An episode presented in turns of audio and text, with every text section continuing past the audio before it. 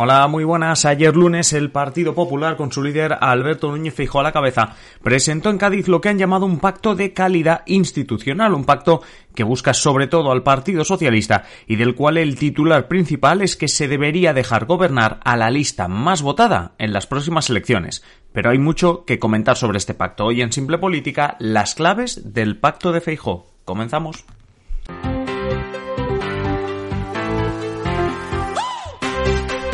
Os habla Adrián Caballero y esto es Simple Política, el podcast que trata de simplificar y traducir todos esos conceptos, estrategias y temas que están presentes cada día en los medios y que nos gustaría entender mejor. Hoy toca hablar y entender mejor el pacto que ayer lunes presentó el Partido Popular en Cádiz, una propuesta de calidad institucional, así la han bautizado, y que contiene muchos puntos, pero que básicamente se puede resumir en uno, que va dirigida al PSOE, dos, que en las próximas elecciones municipales y autonómicas, y por qué no en las generales, gobierne el partido que saque más votos.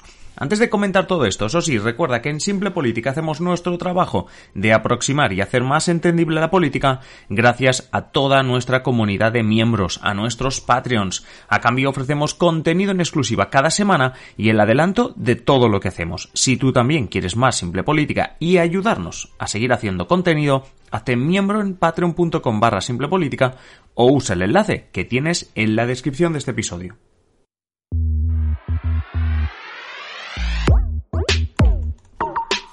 Vamos a dividir el episodio en dos partes. Primero hablemos de la propuesta del pacto presentado por el PP y luego ya hacemos un pequeño análisis, lo, lo, ponemos en contexto.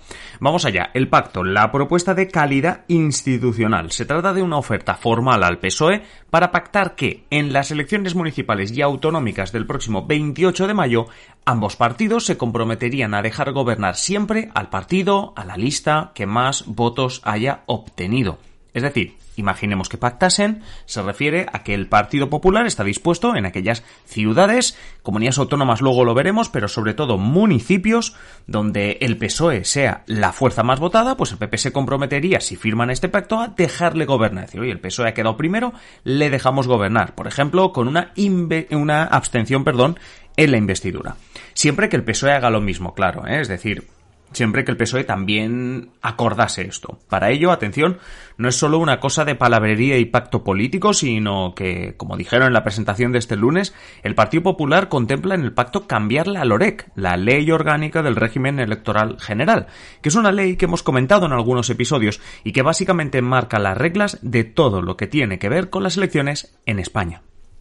¿Para qué necesitarías en concreto tocar esa ley? Pues para precisamente poner por escrito de manera oficial que en los ayuntamientos gobernará el partido que saque más votos. Como informaban este lunes varios medios de comunicación, desde el PP asumen que en el caso de las comunidades autónomas o de las elecciones generales, pues esto ya sería más cuestión de un pacto político, de un apretón de manos. Pero que para el caso de las municipales no se descarta en absoluto cambiar, reformar la ley orgánica del régimen electoral general, que básicamente, como digo, es la ley que regula las elecciones en España.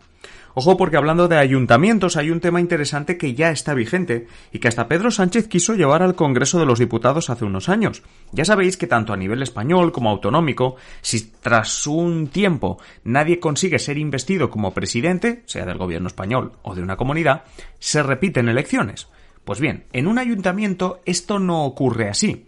La ley ya establece que si no hay una investidura por mayoría absoluta en una primera votación, hablamos del pleno de un ayuntamiento, ese municipio lo gobernará la que haya quedado como lista más votada.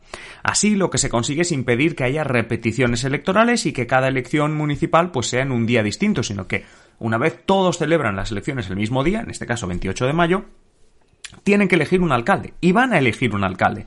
Si es por mayoría absoluta, perfecto, y si eso no sucede, gobernará pues el número uno, o quien decidan, pero el número uno de la lista más votada de aquella que haya terminado en primera posición en ese municipio. Pues bien, en 2019, cuando hubo repetición electoral en las generales y a Pedro Sánchez le costaba que lo invistiese en presidente, propuso precisamente que se cambiase el artículo 99 de la Constitución, que básicamente regula la investidura. Quería que ese artículo fuese más o menos como el de los municipios, es decir, que si en el Congreso no te votan presidente por mayoría absoluta en primera votación, que no haya repetición electoral, sino que directamente gobierne la lista electoral más votada. Quiere decir que esto no ha ocurrido, no se ha cambiado, y además tiene algunos parámetros que realmente mmm, ponen en duda que esto pudiese eh, hacerse así, ¿vale? Porque hay, no es una circunscripción, hay muchas, pero bueno, esto es otro tema. Hablando de cosas del pasado, hay que decir que el propio PSOE ya introdujo allá por 2005 la posibilidad de un pacto obviamente pues mirando también al Partido Popular, para que en las elecciones municipales, municipales perdón, gobernase la lista más votada, algo muy parecido a lo que está proponiendo ahora el PP. Por su parte, el Partido Popular no ha tenido problema tampoco en las últimas elecciones que se han celebrado en estos años de pactar con diferentes partidos, especialmente Vox y anteriormente Ciudadanos, para que veamos que la posición donde se encuentra ahora cada partido hace unos años era mmm, más o menos la contraria, por decirlo de alguna manera. Vale la pena destacar que desde el PP se apunta todo el rato a que este pacto es mucho más completo, que no solo se trata de lo de la lista más votada, pero ya ayer lunes en la presentación no entraron demasiado en detalle. Sí que hablaron de una propuesta propia para renovar los órganos judiciales y sobre todo comentaros uh, cuestiones para cómo recuperar la confianza en las instituciones y la democracia. Que por cierto, esto también me, me, me, entra dudas porque hay que decir que dentro de la propuesta de que gobierne la lista más votada en los ayuntamientos se habló de la posibilidad de quitar algo de competencias a los plenos del ayuntamiento. Los plenos del ayuntamiento, ya sabéis, es cuando una vez al mes se reúnen eh, básicamente todos los regidores electos, ¿no? Pues y, ya sabéis que esto es un poco como un parlamento. En un ayuntamiento tú votas y no ha ganado solo uno, sino que pues hay uno que tiene ocho regidores, el otro que tiene cinco, el otro que tiene dos, vale. Pues lo que están haciendo es que en esta nueva propuesta le quitarían sobre todo mmm, cuestiones que llama al Partido Popular gestoras de gestión. Es decir, que el Pleno, básicamente lo que te están haciendo es que, claro, si tú pones a gobernar a la lista más votada, claro, luego eh, lo que no puedes, o sea, lo que no tendría mucho sentido es que cada mes o cada votación el pleno te fuese tirando cosas atrás. ¿Por qué? Porque has conseguido eh, gobernar, perdón, porque eres la lista más votada, pero en el pleno te ponen las cosas imposibles. Bueno, pues esto, claro, digamos que es el combo que busca el PP para que esto tenga, tenga sentido. Más allá de esto, lo que podemos analizar es el contexto que rodea esta propuesta. Recordemos que venimos la semana pasada de un conflicto abierto entre PP y Vox a raíz de las medidas antiabortistas en Castilla y León. Finalmente, la sangre no llegó al río porque hubo digámoslo así, recogida de cable desde el gobierno castellano-leonés, pero por segundos hubo hasta amenazas de romper el pacto de gobierno y el Partido Popular, como destacamos en nuestra newsletter para mecenas, aprendió lo que es pactar y gobernar con Vox, tanto por la inestabilidad como por la imagen esquinada a la derecha y con riesgo de perder votantes moderados. Estamos a cuatro meses de las elecciones municipales y autonómicas. Y sí, en algunos casos es posible que el PP obtenga mayorías absolutas, en algunos ayuntamientos, quizá alguna comunidad autónoma, aunque no tiene pinta. Pero la gran mayoría de casos, si quiere gobernar y pasar por encima de la izquierda, deberá pactar con Vox. Porque sí, puede que la lista del PP en tal municipio o tal comunidad sea la más votada, pero sin Vox le sería muy complicado gobernar. Y claro, gobernar con la extrema derecha se te puede atragantar. Miremos Castilla y León. Y más si en noviembre o diciembre tienes elecciones generales, donde, de nuevo, el escenario pinta ser muy parecido. Una victoria del PP, pero insuficiente para gobernar en solitario. Y el líder del PP, Alberto Núñez Fijó, que hace un par de semanas estaba presentando fichajes como el de Borja Semper para tratar de dar un giro moderado al partido de cara a todos estos comicios, pues se empieza a oler que tanto pacto con Vox puede ser contraproducente. Pero a la vez sabe que es inevitable, y es una situación incómoda, ni contigo ni sin ti. Un buen ejemplo de esto, la manifestación de Madrid del pasado sábado contra el gobierno de Sánchez. Vox super presente, cómodo en esa manifestación, el Partido Popular respetando la manifestación, también presente con algunos miembros, pero sin sus principales líderes, porque ni Núñez Fijón ni Isabel Ayuso se dejaron ver por la concentración.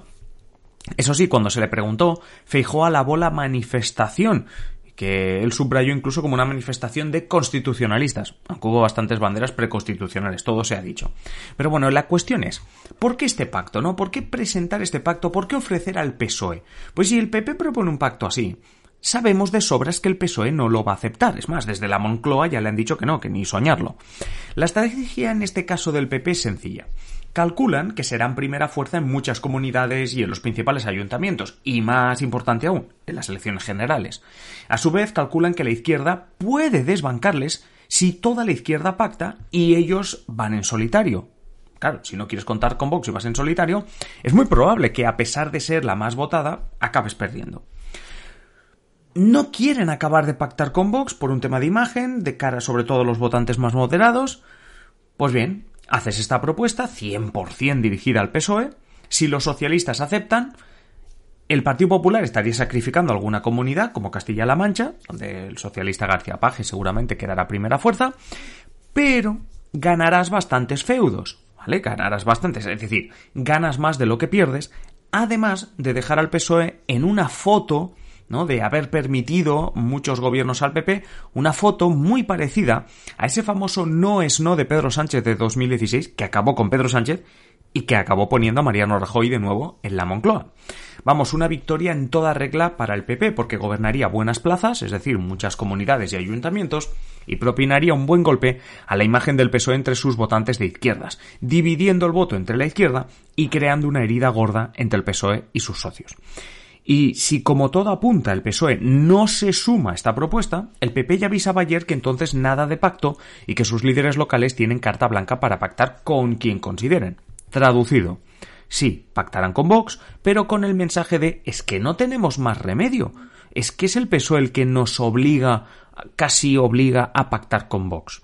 De esta manera confían en el PP, su imagen ante los moderados no se deteriorará tanto, sino que, bueno, están pactando con Vox, puede provocar recelo en una parte de ese votante moderado, pero tratarán de que esos votantes entiendan que no hay más remedio y que el PSOE es peor porque se ha ido mucho más a la izquierda, bueno, y la típica de se ha ido con socios independentistas, etcétera, etcétera. De todas maneras, el sistema electoral español, hay que decirlo, no está pensado para que gobierne la lista más votada. No decimos que sea mejor o peor, que nos parezca bien o mal. Es que no está preparado para eso, está hecho para otra cosa. No tenemos elecciones presidenciales, no tenemos listas abiertas. Un partido puede ser el más votado concentrando mucho voto, pero puede haber otros tres partidos que por X razones van por separado, pero los tres partidos tengan algo en común y es que odian al partido que ha ganado. Y claro, si esos tres partidos suman, juntos muchos, eh, si los juntas, pues tienen muchos más votos que el que ha ganado. Entonces, ¿se puede decir que merece gobernar el más votado? En realidad, si lo miras fríamente, miras los números, hay mucha más gente que ha votado contra ese ganador.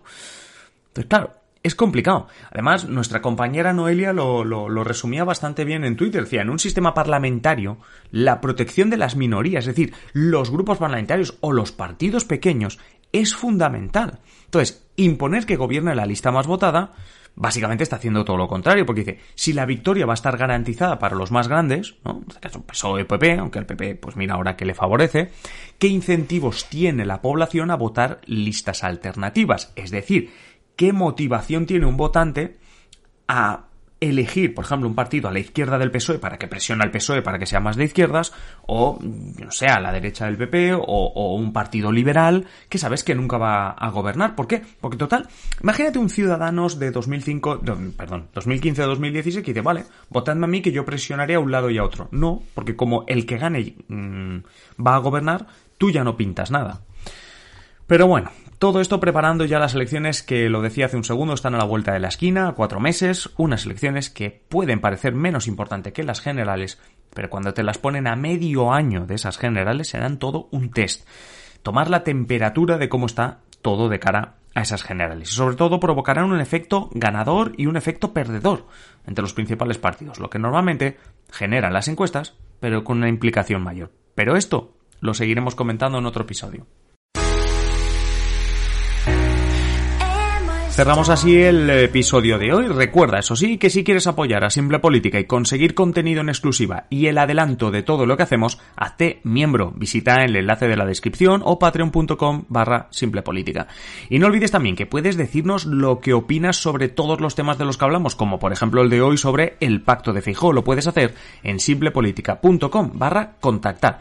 Recuerda que estamos en Twitter e Instagram y también en YouTube y Twitch, así que nos escuchamos en el próximo episodio o nos vemos en nuestras redes sociales. Un saludo, hasta mañana, adiós.